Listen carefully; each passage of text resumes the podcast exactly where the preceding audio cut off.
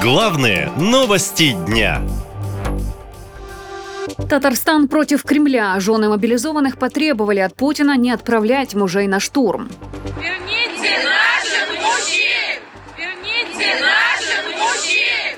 Мобилизованных из Татарстана, которые больше года служили в силах территориальной обороны на Сватовском направлении, начали отправлять на постоянные штурмы. Родственники возмущены и записали обращение к Владимиру Путину и Сергею Шойгу с требованием спасти бойцов.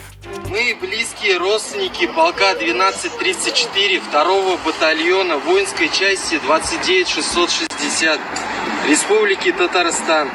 Умоляем помочь и спасти наш татарстанский батальон. По словам родственников, большая часть батальона на штурме, остальная ждет отправки со дня на день.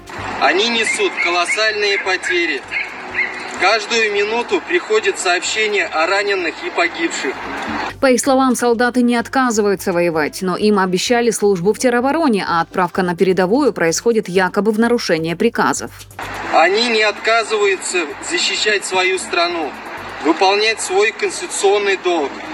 Мы просим, чтобы приказы Верховного Главнокомандующего Владимира Владимировича Путина и министра обороны Шойгу Сергея Кужегетовича выполнялись.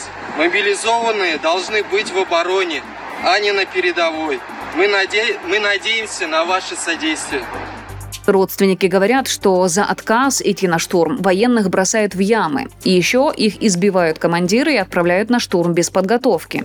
Вернувшись на базу, говорят, они вышли из ада. Контузия практически у всех.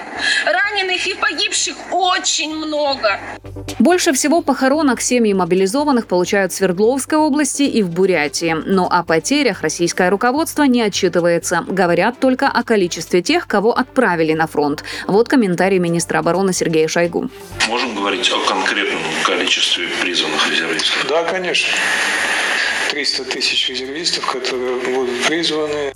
Одними из самых известных мобилизованных стали призывники из Иркутска. Полгода назад они трижды записали обращение к Владимиру Путину, после чего пропали. Единственный шанс вернуться домой – это получить ранение. Фамилии и званий командиров мы не знаем, так как они их нам не говорят. Ранее председатель Комитета Госдумы по обороне Картополов заявлял, что мобилизованные вернутся домой только после окончания СВО на Украине. Никаких ротаций не предусмотрено, а в отпуск можно минимум через полгода. Наша лента. Веселим, сообщаем, удивляем.